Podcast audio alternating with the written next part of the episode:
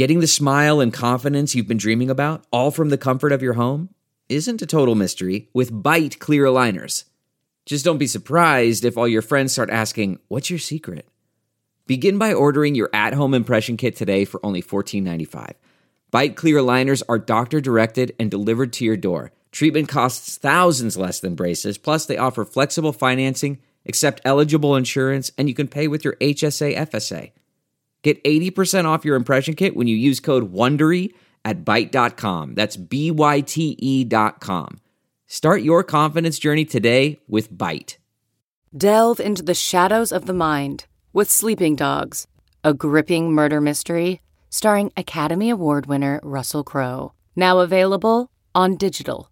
Crowe portrays an ex homicide detective unraveling a brutal murder he can't recall. Uncovering secrets from his past, he learns a chilling truth. It's best to let sleeping dogs lie.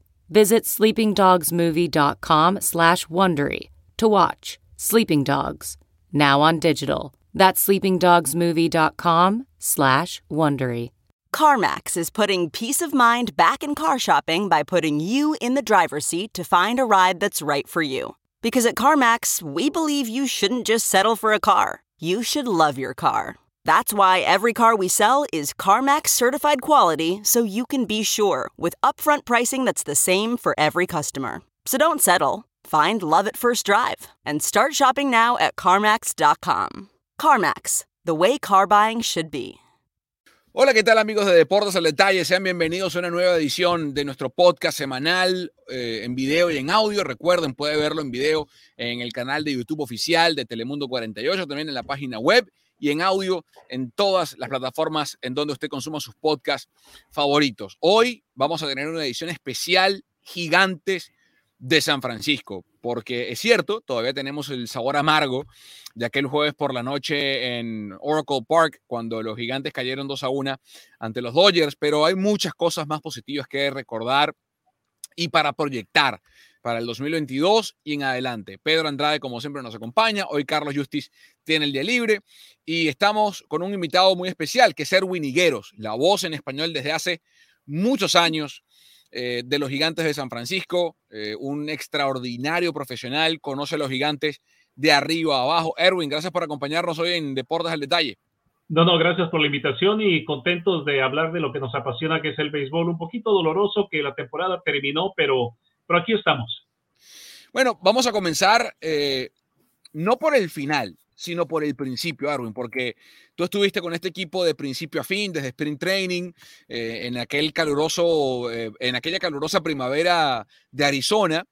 Eh, y es cierto que habían síntomas, señales de que el equipo pintaba cosas interesantes, pero había algo, viste algo en ese sprint training que podía siquiera asomar a lo que terminamos viendo de los gigantes. No, mira, voy a ser honesto, en ningún momento yo pensé que los gigantes iban a ganar 107 juegos, que iban a romper una marca que se estableció hace 117 años de ganar 106 juegos. Uh, tú sabes, uh, la expectativa, lo que un equipo quiere es simplemente ganar, pero en ocasiones uno tiene que ser realista y darse cuenta que tal vez el equipo de los gigantes iba a ser un buen equipo para, ganar dentro de 70, 75 juegos. Cuando se toma en cuenta que tienes en tu propia división al campeón reinante, que son los claro. de Los Ángeles, y todo lo que el equipo de los padres había hecho para reforzarse en esta campaña. Es más, en todos los programas nacionales que hablaban de, de béisbol, solamente hablaban de los Dodgers, de los padres, y no existían los gigantes, Colorado ni Arizona, porque no esperaban que hicieran nada. Mm. Y, ah, y algo eh, que yo quisiera resaltar también, Edwin, eh, creo que fue un poco las sensaciones, eh, y me explico. Estaba leyendo muchísimos artículos justamente después del final de la temporada del, del San Francisco, y en ellos resaltaban las palabras incluso de, de, jugadores y managers, ¿no? Que estuvieron durante toda la temporada, y había el tema mental. ¿En qué sentido? Ellos decían, nadie pensaba que San Francisco iba a tener esta mentalidad ganadora y creo que fue algo que poco a poco se fue reafirmando. Eh, iba, iba reafirmándose tan pronto iba sucediendo o iban eh, consiguiendo una victoria tras otra. Y yo particularmente que seguía San Francisco por algún tiempo, hoy obviamente ya no estoy en el área de la Bahía, pero yo no veía un equipo tan, digamos, engranado y tan fuerte mentalmente, sobre todo, no hablo de las figuras eh, o, de, o de jugadores específicos, sino hablo de la mentalidad ganadora desde, mira, si te soy honesto, yo creo que desde el 2007-2010 no veía eh, a, un equipo de San Francisco con esto.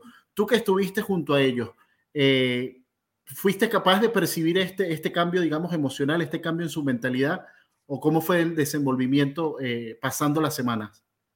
Mira, el cambio se empezó a ver desde el año pasado, ¿verdad? Obviamente era difícil poderle dar una calificación positiva o negativa al manager Gabe Kapler, era difícil poderle también dar lo mismo a sus ah, coaches, que fueron 13 en total, el staff más grande en las grandes ligas. Pero desde el año pasado se empezó a ver el cambio, en parte porque los jugadores empezaron a consumir ese producto que el manager Gabe Kapler, que el gerente general a Farham Saidi y todos los coches estaban vendiéndoles. Uh, Buster Posey no jugó el año pasado debido al COVID, pero cuando Buster Posey se presenta a Spring Training este año, él se reúne con los jugadores, el líder del equipo, y les dice, ¿saben qué? Este, hay que darle oportunidad a este elenco de coaches de hacer lo que ellos nos están pidiendo. Cuando tú tienes al caballo del equipo, al, al, grande del equipo que te está diciendo, yo voy a consumir ese producto, yo creo en lo que están haciendo y hay que darles la oportunidad, no hay más remedio que el resto del equipo va a seguir. Entonces ahí es donde empiezo yo a ver el cambio. Sí, todavía no estoy pensando que van a ganar la división. Estoy pensando que el equipo va a ganar 70, 75, vamos a empezar a ver el cambio, tal vez el próximo año eh, llegan a la marca de 500 pero conforme los días fueron pasando, conforme las semanas fueron pasando, nos empezamos a dar cuenta que cambios pequeños, este, la explosión ofensiva de Buster Posey, la explosión ofensiva de Brandon Bell, de Brandon Crawford, y después agregas que Wilmer Flores, Mike Jastrzewski, creo que fueron los dos que más juegos jugaron esta temporada para los gigantes de San Francisco. Vienen esas partes intercambiables que no sé de dónde me salió esa palabra a mí, pero obviamente tienes a Tyro Estrada, tienes a Jason Butler, tienes a, a Lamanway Jr., eh, por un tiempo tuvimos a a Davis, a Mauricio Dubón este, en la parte ofensiva y después calladitamente el equipo de los gigantes reconstruyó el bullpen, porque de todos los que comenzaron la temporada regular no fueron los que terminaron la temporada. Y es ahí donde empezamos a darnos cuenta que los gigantes de hoy en día no tienen miedo de usar esa nómina de 40 jugadores, no tienen miedo de darle una oportunidad a un Camilo Doval, a un Gregory Santos o a un Kevin Castro, que no tienen experiencia en altos niveles en la organización, pero se dan cuenta de que tienen talento y dicen, ¿saben qué? Tienen la fortaleza mental, hay que traerlos a grandes ligas. Em, estamos con Erwin Higueros acá en Deportes, el detalle, el podcast, haciendo un resumen de lo que fue el 2021 de los Gigantes de San Francisco, también respondiendo o intentando responder preguntas, dando nuestra opinión para lo que es el 2022. Em, porque hay un salto de ciclo, Erwin. Yo estoy de acuerdo absolutamente con todo lo que dijiste. Nadie pensaba que este equipo iba, ni siquiera, y a ver, Kapler decía lo que tiene que decir como manager que es y los jugadores que se ven que era un equipo competitivo. Yo creo que ninguno se atrevería a decir que sí, proyectamos que íbamos a ganar la división y que íbamos a ganar 107 partidos. eso es, improyectable. O sea, ni el equipo más optimista, yo creo que ni los Dodgers hubiesen proyectado ganar 106 partidos este año, por muy Dodgers que sean y todo lo que. Em, empecemos a, responder, a formular preguntas para el futuro. Eh, vimos una rueda de prensa de Farhan Saidi, de el manager del equipo, de Gabe Kapler, donde obviamente las principales preguntas eh, estaban dirigidas a la agencia libre. Eh, Buster Posey tiene que negociar contrato. Hay un abridor en la rotación que está bajo contrato, que es el as de esta rotación indiscutiblemente ahora, que es Logan Webb, con sus 24 años de edad. dijo Farhan Saidi que para él la prioridad número uno es resolver justamente la rotación de picheo. Yo respetuosamente difiero y voy a dar mi punto de vista. Para mí la prioridad es Buster Posey, porque no, para mí, y este, de nuevo, es mi opinión, Erwin y Pedro, la rotación que vimos este año, el desarrollo de Logan Webb, el crecimiento de Disclafani, eh, lo que vimos de Kevin Gossman, el manejo del bullpen, dos de cada tres noches estaba Buster Posey detrás del plato. Y por más que Joey Bart tuvo un buen año en AAA, no es todavía el llamador de juego que es Buster. Y el desarrollo eventual de Joey Bart en un año en el que va a aparecer el DH universal en la Liga Nacional, para mí también va de la mano de Buster. Entonces, es cierto, entiendo lo que dice Farhan Saidi de la rotación Erwin, pero para mí, hoy en día hay que amarrar a Buster Posey para el año que viene para que quien sea que esté en esa rotación, aparte de Logan Webb, que ojalá se quede Gossman y ojalá se quede Disclafani o la agencia libre como la quiera atacar Farhan Saidi, tener a tu catcher de planta por uno o dos años más que te va a desarrollar esa rotación y va a terminar de pulir o de educar a Joey Bar para el futuro, para mí es, prioridad número uno, Erwin. Mira, estoy de acuerdo contigo. Esa es la prioridad número uno. Eso no quiere decir de que no han estado hablando con él. Eso no quiere decir que cuando los gigantes le dieron la extensión a Brandon Crawford no habían hablado con Buster Posey primero, porque esa es la jerarquía en el béisbol de grandes ligas, ¿no? Tú vas a hablar primero con el que tiene más señoría y es Buster Posey, pero si leemos entre líneas en lo que dice Farham Saidi en la rueda de prensa y lo que dijo anteriormente es, si Buster Posey quiere regresar, ese es el catcher que queremos, ¿verdad? Entonces, obviamente los gigantes le van a, le van a ofrecer, van a, van a ejercer esa, esa opción que tienen de 22 millones de dólares. Y son 22 millones de dólares bien invertidos, ¿verdad? Ahora solamente depende si, si por si quiere una extensión, ¿verdad? Sabemos de que él ha sufrido por muchas lesiones, sabemos de que la prioridad de Buster Posey no es tanto el béisbol, porque es la familia, es por eso de que él no jugó el año pasado, ¿verdad? Por poner a su familia primero. Claro, si Buster Posey se quiere quedar, él se va a quedar y me imagino que van a poner un contrato este, que, le, que le funcione bien a Buster Posey, que le dé todas esas cosas que él quiere este año, ¿verdad? Pero supongamos de que firman a Buster Posey para un año, entonces tenemos un problema. ¿Cuál es el siguiente receptor de los gigantes, verdad? Porque no va a ser Kirk Casali. Kirk Casali estuvo bien para, para jugar dos veces a la semana. Este, los pitchers, todos se hablaron, hablaron bien de, de Kirk Casali, que sabe llamar un buen juego, que sabe parar la pelota, etcétera, todo lo que escuchamos, ¿verdad?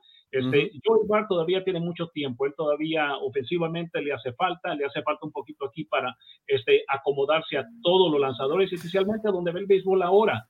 Es ahora el béisbol requiere demasiado, este, mucha inteligencia, porque como tú sabes, ¿no? Este, ya no es tanto de poner un dedo para una recta, dos para una curva, tres para un slider. Mm. Ahora es cuando hay hombre en segunda base, este, vamos a ir con el primer lanzamiento, eh, con la primera señal, pero vamos a ir con la segunda, le vamos a sumar tres a la segunda señal o le vamos a restar cuatro. En fin, es una cosa que se ha convertido como una ciencia y se necesita más, ¿verdad? Una lástima que los gigantes dejaron ir a, a Chadwick Trump, porque esa era quizás este, una llave de seguridad para los gigantes, pero que no se nos olvide que en ligas menores está Patrick Bailey. ¿Te acuerdas? Él es la selección número uno de hace dos años y muchos se preguntaron si los gigantes tienen a Joey Bart, ¿por qué fueron y firmaron a un receptor? Bueno, yo creo que eso nos está diciendo qué es lo que los gigantes piensan de Joey Bart, de que tal vez no está listo y posiblemente sea una pieza para un cambio eh, este año. No sabemos lo que los gigantes tengan en mente. Nos han sorprendido durante todo el año haciendo adquisiciones, trayendo jugadores, deshaciéndose de ellos. Eh, es más, ahorita estaba viendo un juego de béisbol y ahí estaba Drew Smiley pichando para el equipo de, de los Bravos de Atlanta y digo yo, ¿no estuvo él con nosotros el año pasado? ¿No estuvo Will Smith con nosotros el año pasado? ¿No estuvo Eddie Adrianza con nosotros hace unos cuantos años? En fin, es, eh, son partes, estos son jugadores, son individuos pero son objetos que los, los gigantes pueden mover y deshacerse de ellos si no les da lo que ellos están buscando. Ahorita, ahorita hay unos nombres que para mí, estaba, te, doy la siguiente lista. Estos son los agentes libres importantes que varias cadenas de deportes están colocando, eh, digamos, en incógnitas para lo que será la temporada del año que viene para los gigantes.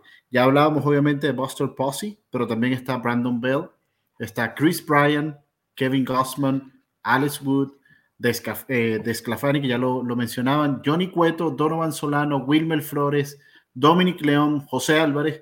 Si nos ponemos a ver, es un gran número de nombres, mm. digamos, importantísimos. Mm. ¿Cómo planificar entonces la temporada con esta incógnita, no? O sea, ya no sería solamente Boston Posey, sino estamos eh, hablando de un gran número de jugadores, digamos, que tuvieron cierta importancia en esta temporada. Y, son, y son las, o sea, hoy, salvo los Bravos de Atlanta, los Dodgers, los Astros y los Red Sox, todos los equipos están igual. todos los equipos se están viendo, digamos, tienen más o menos agentes libres, tienen más o menos prospectos que van a subir, pero están en situaciones similares. Y trae Pedro eh, a, la, a, la, mesa de conversación, Erwin, varios nombres interesantes. Eh, el primero para mí, es Buster Posey. O sea, y todo empieza con Buster. Y luego lo de Brandon Belt. O sea, mi preocupación con Belt es su salud para el futuro, porque vimos, digamos, la lesión, la última fue mala, fue un pelotazo. No fue que el jugador se lesionó, no, es que tuvo problemas de lesiones físicos, más allá de que estuvo varios partidos ausentes, más de 60. Em, pero Bell demostró, sobre todo defensivamente hablando, que es un primera base todavía de muchísimas garantías, más allá de que Wilmer Flores hizo un trabajo muy bueno. Em, ¿Qué orden pones tú, Erwin, de esa lista que, que nos repasó hace un rato Pedro? Buster Posey, número uno, ah, de, de, los abridores que, que mencionó Pedro. Uh, yo me concentraría solamente en Kevin Gossman. Yo sé que Anthony Disclafani este, tuvo uno de sus mejores años, si no el mejor año en grandes ligas. Yo sé que Alex Wood es un veterano de muchas batallas, pero no encaja con los gigantes. Este, yo creo que podemos encontrar a tres más en la rotación en la agencia libre o tal vez este, con los gigantes. Tyler Beatty es uno que todavía no pudo regresar porque fue sometido a la operación Tommy John, pero él pudiera ser una figura con los gigantes. Gianni Cueto, lamentablemente, este, sabemos que es un guerrero, sabemos que es un profesional, sabemos que él, e, el brazo se les puede estar cayendo, pero él te va a lanzar seis innings, pero este, la opción es de 22 millones entonces, conociendo cómo los gigantes van a trabajar con su dinero, este, creo que les va a salir más barato darle 5 millones a Gianni Cueto y tal vez usar los próximos 20 o 15 millones para buscar otros jugadores. A Donovan Solano tiene que regresar. Este, él le da una chispa al equipo. Este, mencionaste a Álvarez. Álvarez tiene que regresar. Seguro. Eh, este, Wilmer Flores, obviamente. Para mí tiene que regresar, Flores fue clave. en parte porque todos estos jugadores que tú mencionaste, especialmente los jugadores de posición, es el típico pelotero que Farham Saidi quiere. Él quiere jugadores que le den opciones para jugar diferentes posiciones. No quiere que sean expertos en una posición, simplemente que se defiendan y Wilmer Flores lo hizo. Wilmer jugó tercera cuando estuvo Longoria ausente, jugó primera cuando estuvo Belt ausente, jugó segunda. Este, te puede jugar los jardines, ¿verdad? Por eso firmaron a, a Tairo Estrada, ¿verdad? Que no nos, que no nos hmm. sorprenda si Tairo Estrada esté con el equipo el próximo año, porque él hace lo mismo, pero un poquito mejor que lo que hace Mauricio Dubón. Pero esa es la, la, clase de pelotero que, que él quiere. Ahora, yo no sé si los gigantes le van a ejercer eh, le van a dar un contrato a Brandon Belt. No creo que hay suficiente dinero en eso. En una conversación que tuvimos, Carlos, te dije que de los tres, que no te sorprendiera que tal vez uno no regresara y posiblemente sea Belt. Porque Belt, lamentablemente, con los gigantes, su legado va a ser de que pudo haber sido un pelotero que pudiera pegar 20 cuadrangulares. Bueno, este año lo hizo. Se quedó corto para 30, pero su legado va a ser las lesiones. Esas lesiones que le han impedido o le impidieron con los gigantes dar lo que se esperaba. Claro, la, fractura en el, dedo pulgar, este, pelotazos en la cabeza, en una práctica de bateo, Marcos Cútaro tiró una pelota y le dio en la, cara a, Brandon Bell. Son cosas que están fuera del control de él, pero fueron las lesiones su peor enemigo. Y, en medio de esa, de esa eh, armado de roster. Estamos con Erwin Higueros acá en Deportes el Detalle, haciendo una edición especial, cierre de temporada de los Gigantes de San Francisco, también proyectando eh, lo que viene para la temporada que viene, lo que puede pasar con los Gigantes para la temporada que viene. Em, un pelotero que también está bajo contrato, o bueno, eh, eh, Evan Longoria va a seguir, tiene un año más de contrato con, con, los Gigantes, esa gente libre en el 2023, o sea, Evan Longoria va a estar en tercera base cuando comience la temporada. Eh, tú ponías como prioridad a Buster Posey, yo estoy de acuerdo contigo. Eh, coincido también en lo de Kevin Gossman. A mí me gusta Alex Wood, eh, me gustó como pichó sobre todo contra los Dodgers, lo que mostró. Me, parece que es un, brazo interesante, aparte zurdo, que, la rotación no tiene. fue el único zurdo que trabajó este año con los gigantes en la rotación.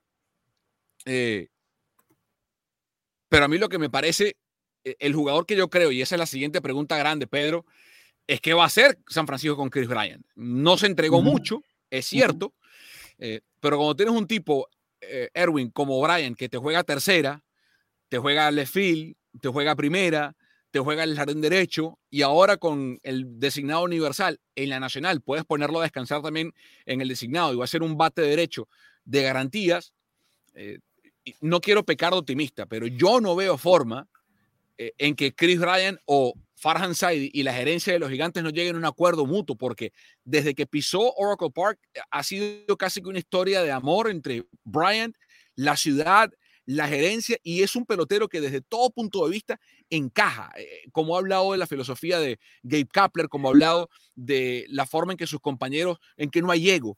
Eh, y él creció en ese sistema de los cachorros de Chicago y ganó una serie mundial en un equipo sin egos, con un manager distinto como Joe Maddon, pero eh, no veo forma en que no pase Erwin.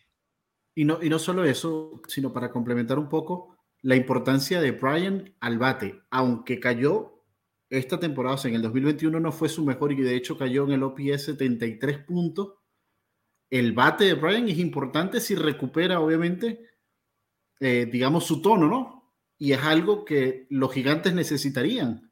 Eh, yo creo que no, que, el bate de Brian haría mucha falta eh, en, el line-up de los gigantes de San Francisco la temporada que viene.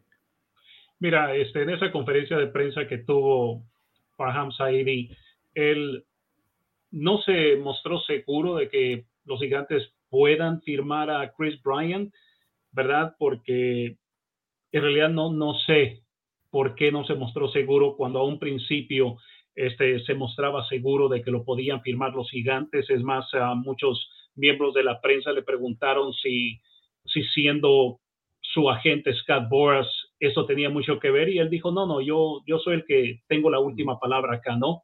Este, mira, todo es alrededor del dinero, ¿verdad? Y sabemos de que Farham Saidi está consciente de que él no tiene el dinero que tienen los, los Dodgers de Los Ángeles.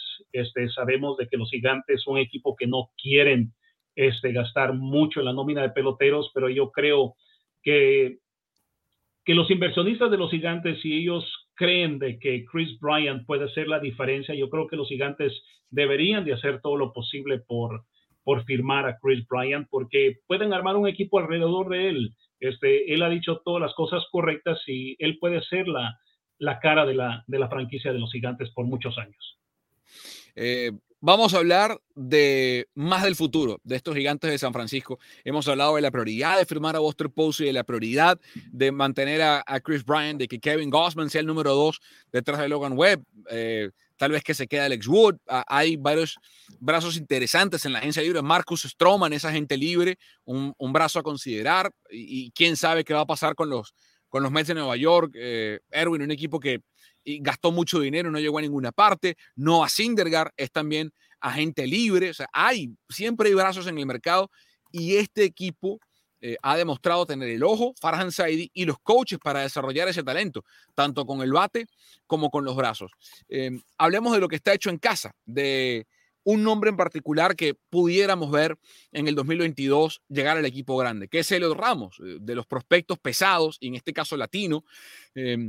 Ramos pareciera que es el que tiene la fecha de debut más cercana y además en unos jardines donde los gigantes tienen que invertir o desarrollar talento rápido, porque Jastremski ha sido un descubrimiento, se apagó lamentablemente en la serie contra los Dodgers, eh, pero de nuevo es un bate zurdo que es un gran guante en el jardín derecho.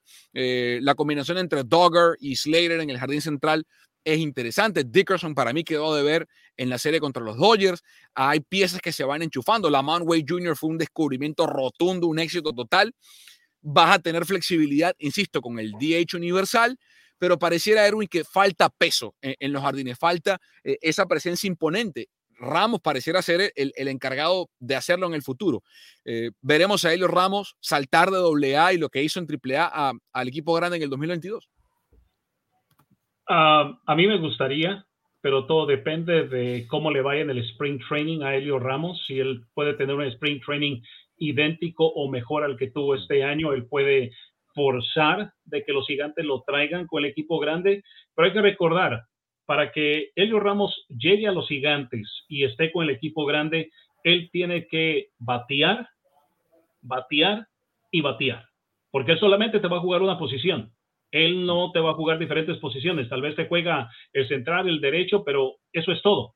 ¿Verdad? Entonces, si, si él hace todas esas cosas, él puede subir a grandes ligas si se necesita, especialmente el poder al bate que está demostrando. Obviamente, yo no le pongo mucho valor a lo que un jugador hace en ligas menores porque te estás enfrentando quizás a lanzadores inferiores a tu talento, ¿verdad? Lo que estás haciendo en AAA no es digno de, las estadísticas, de las estadísticas porque son jugadores que no se pueden quedar en, triple, en, grandes ligas y como no hay 4A tienen que regresar a AAA o son jugadores que están en AAA que están al final de su carrera, ¿verdad? Pero si Elio Ramos puede hacer todas esas cosas, lo veremos en grandes ligas y él va a tener que estar consciente de que tal vez va a tener éxito al comienzo de la temporada, pero una vez que se, se riegue la palabra de que es un buen bateador, los otros equipos van a hacer ajustes contra él y él tiene que también hacer ajustes para tener éxito.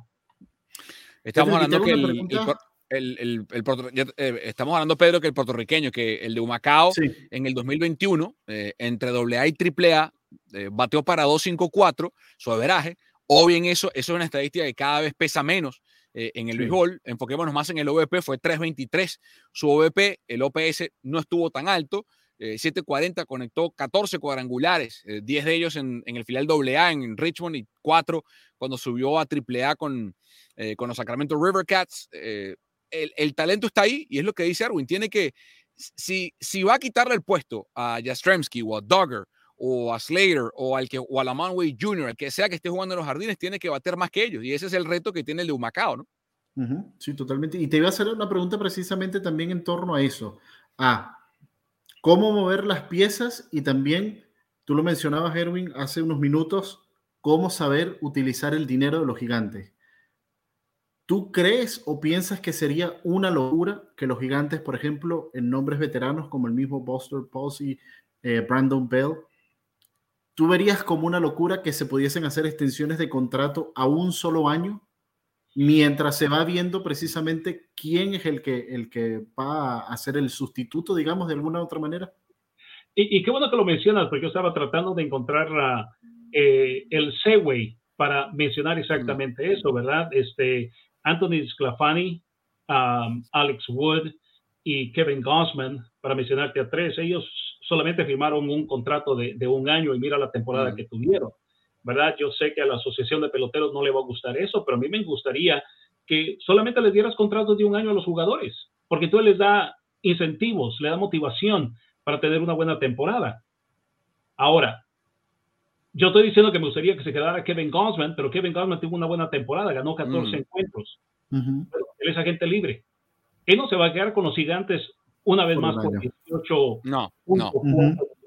porque van a haber otros equipos que le van a ofrecer mucho más dinero. Entonces, ¿qué es lo que va a pasar? Van a ver, mira, yo no sé cómo le hace este Farham Saidi y todas las personas que están trabajando abajo de él, pero yo sé que de alguna manera ellos identificaron jugadores o lanzadores que les van a ofrecer contrato de un año y se van a quedar con ellos.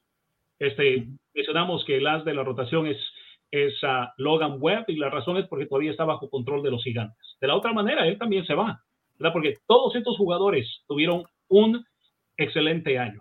Le ofrecieron contrato a Brandon Crawford simplemente porque sabían que se, se iba a gente libre. Habían otros equipos, Yankees, Mets, otros equipos que iban a querer un campo corto. De los gigantes dijeron, no, tenemos que guardarlo porque todavía Marco Luciano no está listo. Al darle una extensión de dos años a Brandon Crawford, eso nos está diciendo que ellos están esperando que en dos años Marco Luciano esté listo para venir y tomar la posición del campo corto. Eh, eh, estamos repasando la, agencia libre y, es lo que todos los fanáticos de los gigantes se preguntan, qué va a pasar, eh, dónde van a invertir. Y, justamente tratamos de imaginarnos a los gigantes para el 2022. Y, y la gran duda, asumiendo que va a estar obviamente Buster Posey detrás del plato o en su defecto eh, Joey Bart, eh, porque yo creo que no va a haber ninguna otra opción. O sea, Casal es un receptor para darle descanso a, o, a, Buster o al propio Bart eh, en un momento determinado. Aparte mostró una capacidad para llamar el juego. Recordamos esa seguidilla de juegos de blanqueos consecutivos con, con Casali detrás del plato en el comienzo de esta campaña. pero está el tema de la rotación, ¿no? Y, al menos los gigantes saben que de planta tienen cada eh, cinco días a Logan Webb en la loma y es una garantía para que el equipo al menos compita, para que el equipo pelee, eh, y si no, para que gane un partido. Eh, yo coincido, creo que Kevin Gossman es una pieza que tiene que quedarse. Él creo que también entenderá, me refiero a Gossman, que por más que ganó un crédito este año con los gigantes y también buena parte de lo que hizo el año pasado, la carrera, hay un antes y un después, Erwin y, Pedro, de Gossman en San Francisco. O sea, por algo, Gossman no fue este lanzador en sus otras paradas eh, en las grandes ligas. O sea, algo encontró en San Francisco, con los coaches, con Posey detrás del plato, con la defensiva, con, las condiciones de ahora, como lo quieran ver, que le permitió a Gossman convertirse en este lanzador que tiene una recta interesante, tal vez la mejor sinker en el béisbol. Entonces, creo que Gossman también pondrá una balanza y dirá, ok, eh, soy Kevin Gossman porque este Kevin Gossman porque estoy en San Francisco o puedo replicar esta producción y capacidad en Toronto o en Colorado o en Arizona o en Miami. Son las preguntas que él va a tener que hacerse. Eh, y viendo nombres en la agencia libre, eh, hay nombres obviamente veteranos como Zach Greinke, que va a cumplir 38 años, Verlander, que tiene 38, Kershaw, que no se va a parar para ningún lado, Scherzer, vamos a ver, yo creo que Scherzer, eh, los Dodgers van a hacer lo posible y lo imposible por retenerlo y más con los problemas que tuvieron con Trevor Bauer eh, este año, pero luego hay nombres como, insisto, Marcus Stroman, eh, Danny Duffy, que es un lanzador al que le interesaba San Francisco antes de, la agencia libre, Corey Kluber a los 35 años, eh, Carlos Martínez, el derecho de San Luis, y nombres como Noah Syndergaard, más allá de los problemas que ha tenido con lesiones, Isaac Davis, que están en los 29, 28 años, que, pueden ser interesantes. Me refiero a los de, a los de más alto peso, porque suele pescar eh, nombres como el de Martín Pérez, por ejemplo, el zurdo eh, que está en Boston, que tuvo buenas campañas con Texas, José Ureña, el derecho de Detroit, Michael Waka de San Luis. Hay unos nombres que, que parece que encajan con San Francisco, Mira, en un tiempo, cuando, cuando Bobby Evans era el gerente general de los gigantes, este, todos en la organización más o menos podíamos anticipar lo que, mm. Lo que, lo que iban a hacer, ¿verdad? En parte porque pues ah, se hablaba, comunicaba, preguntaba y, y era una, una decisión en, en, equipo, ¿no? A veces también incluían a mí, decía yo, ¿y, yo qué tengo que saber? Yo no soy el más, si por mí fuera, tráiganme a todos los latinos y, y pónganlos a jugar, ¿verdad? Pero, pero bueno, este, hoy en día es diferente, este, hoy el, el béisbol ha cambiado, ustedes lo saben, todo es con la computadora, este, no es tanto las victorias y las derrotas, este, ya las salidas de calidad ya no es, sino que ya ellos están viendo más o menos qué es lo que haces a tu repertorio, este, viendo la, alineación dos veces, tres veces a la vez, este, qué es lo que haces, ¿no? Todos esos nombres que tú has mencionado son lanzadores que han tenido buenas carreras, que lo han hecho bien, pero este, me va a sorprender, honestamente, yo estoy esperando, no, no tengo respuesta, básicamente lo que te estoy tratando de decir, no tengo respuesta para anticipar qué es lo que los gigantes van a hacer, porque yo nunca me imaginé que los gigantes iban a traer a Alex Ford, nunca me imaginé que bueno, yo sí sabía que, Kevin Goldman quería, quería regresar porque él quería por lo mm. menos jugar una temporada con Buster Posey y vimos el resultado este año, ¿no? 14 victorias. Anthony Disclapani, él llegó a la organización y él simplemente hizo lo mismo que hizo en, Cincinnati, pero por alguna razón este, estos coaches de picheo de los gigantes le dijeron lo mismo, pero de diferente manera y por, algún, y por alguna razón que él ni se puede explicar, este, como que entendió mejor mm. lo que le dijeron aquí en San Francisco que lo que le dijeron allá en Cincinnati. Sí, eh, ha sido un año extraordinario eh, este 2021 de los gigantes. Eh, y para ir cerrando con Erwin Higueros, la voz en español de los gigantes de San Francisco, em, son muchos momentos, quedarse con uno solo es muy difícil. obviamente el, e, ese dolor, Pedro, como se terminó la temporada, en un juego cerrado, en un medio swing que no fue swing, de Wilmer Flores, eh, todos vamos a recordar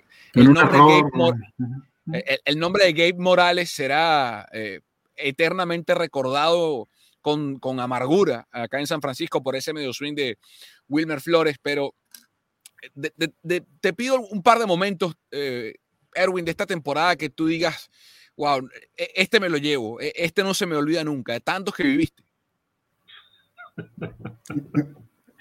lamentablemente voy a tener que recordarme del último. No. o sea, por ejemplo, por, ejemplo, la atrapada de Mike Talkman en Dodger Stadium.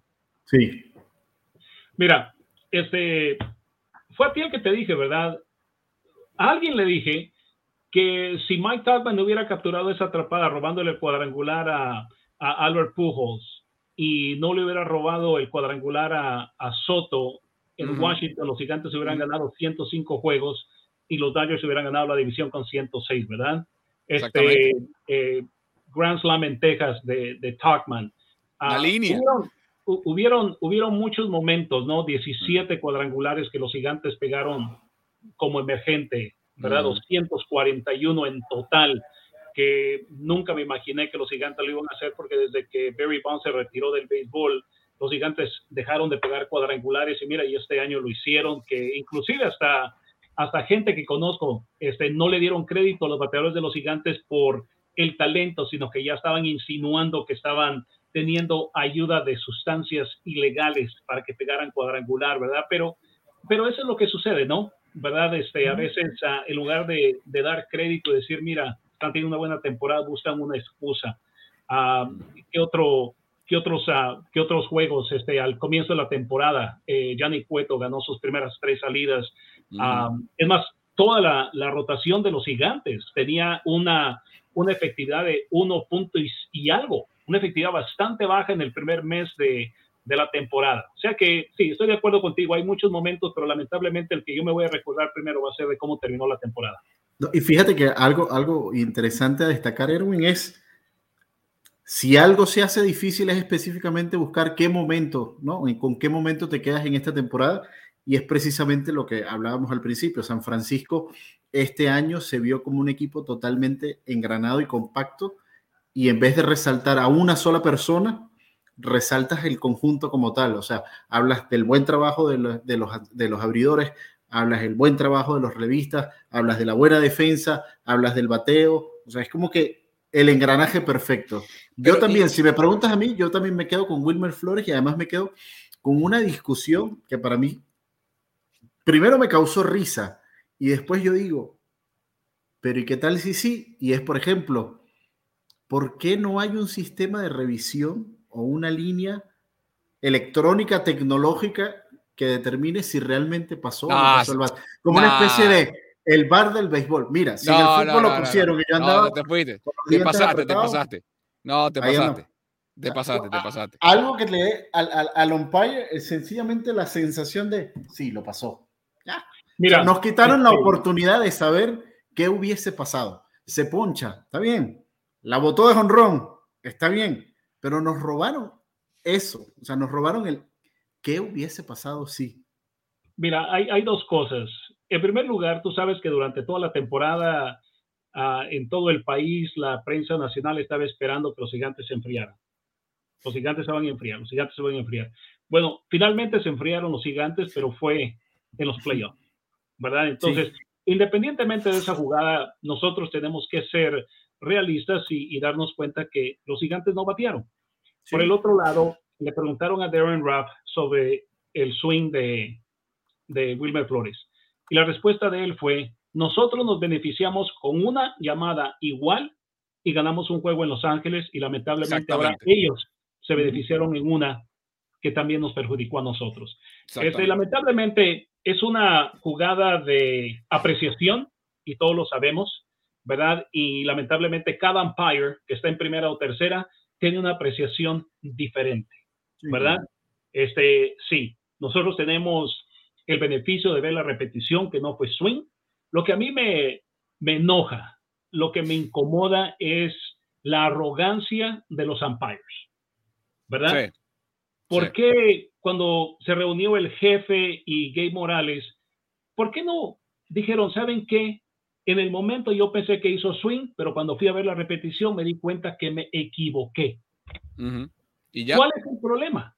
Ninguno. la arrogancia de que no quiso aceptar de que cometió un error. Pero, como yo siempre he dicho, si los jugadores se quejan, si los jugadores lo dicen públicamente después de un juego y salen con la prensa, los multan. Pero nosotros nunca nos vamos a dar cuenta si la liga mm. este, le dio una especie de disciplina a los umpires. ¿Cuál es la disciplina? Oh, como te equivocaste, no vas a ser umpire para la Serie Mundial. Oh, wow. Sí.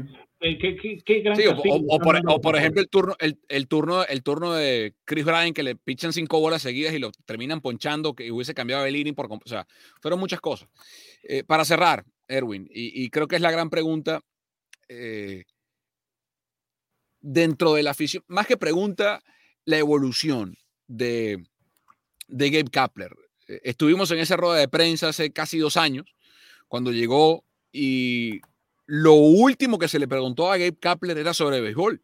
Se le preguntó sobre su incidente con los Dodgers, cuando Saidi y él coincidieron en esa organización, lo que pasó en ligas menores.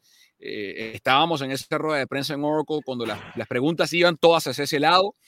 Eh, y también sobre el pasado de Kapler como manager en Filadelfia, un pasado corto, poco exitoso, tampoco fue un fracaso rotundo, pero no, no pudo ganar como se esperaba con la construcción de roster que tenía en Filadelfia.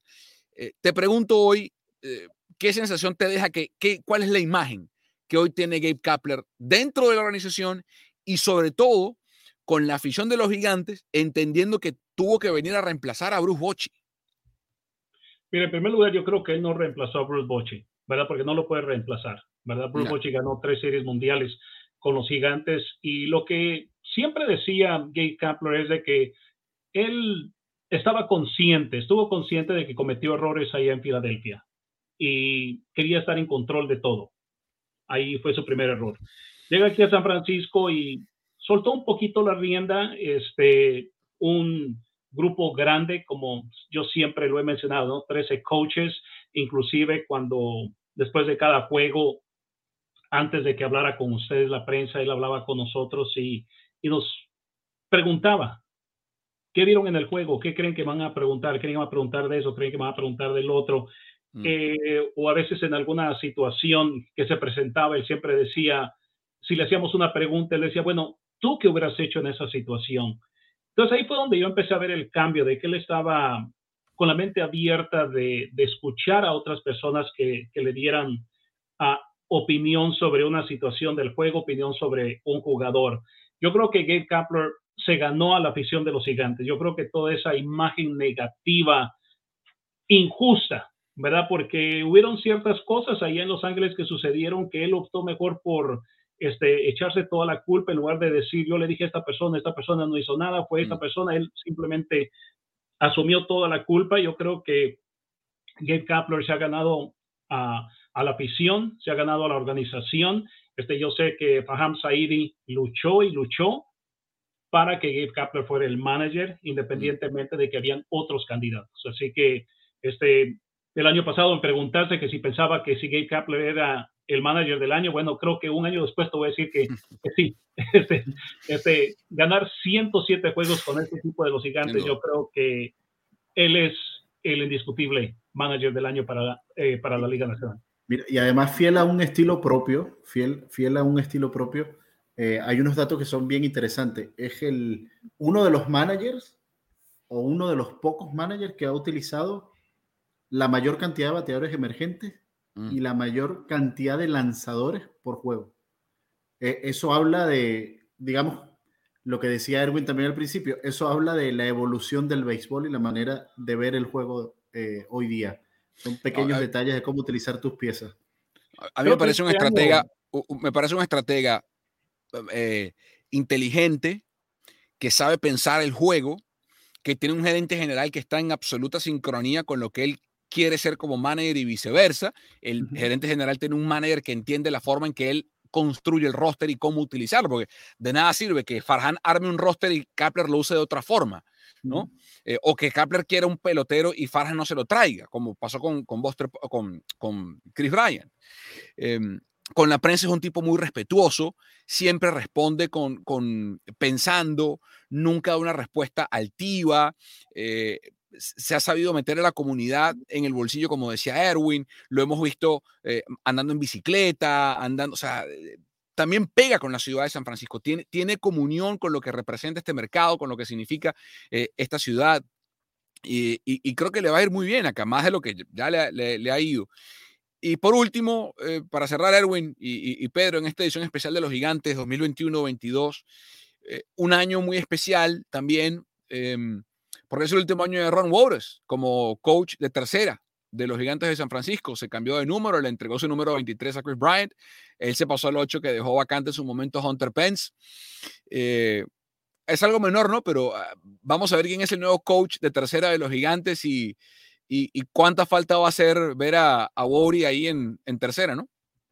Este, y como dijo él, ¿no? Este, el, el béisbol está cambiando. Este, yo sé que él hizo todo lo posible por adaptarse a la nueva mentalidad y la nueva mentalidad es de usar todo en la computadora. Él es de la vieja escuela, él quiere todavía todo imprimido, él quiere seguir matando árboles, pero lamentablemente esa es una parte pequeña de, de del nuevo aprendizaje que él no está listo. Entonces optó mejor por, por retirarse, pero sí, se le, se le va a extrañar. Es una pieza que ha estado con los gigantes por más de, ¿qué diría yo? 40 años, 30, yo no sé. Este, no lo he visto yo con otro uniforme más que con el de los gigantes. Erwin, un fuerte abrazo. Gracias por acompañarnos en esta edición especial de Deportes al Detalle del podcast de los Gigantes de San Francisco y hasta el 2022. Gracias, abrazo, su placer.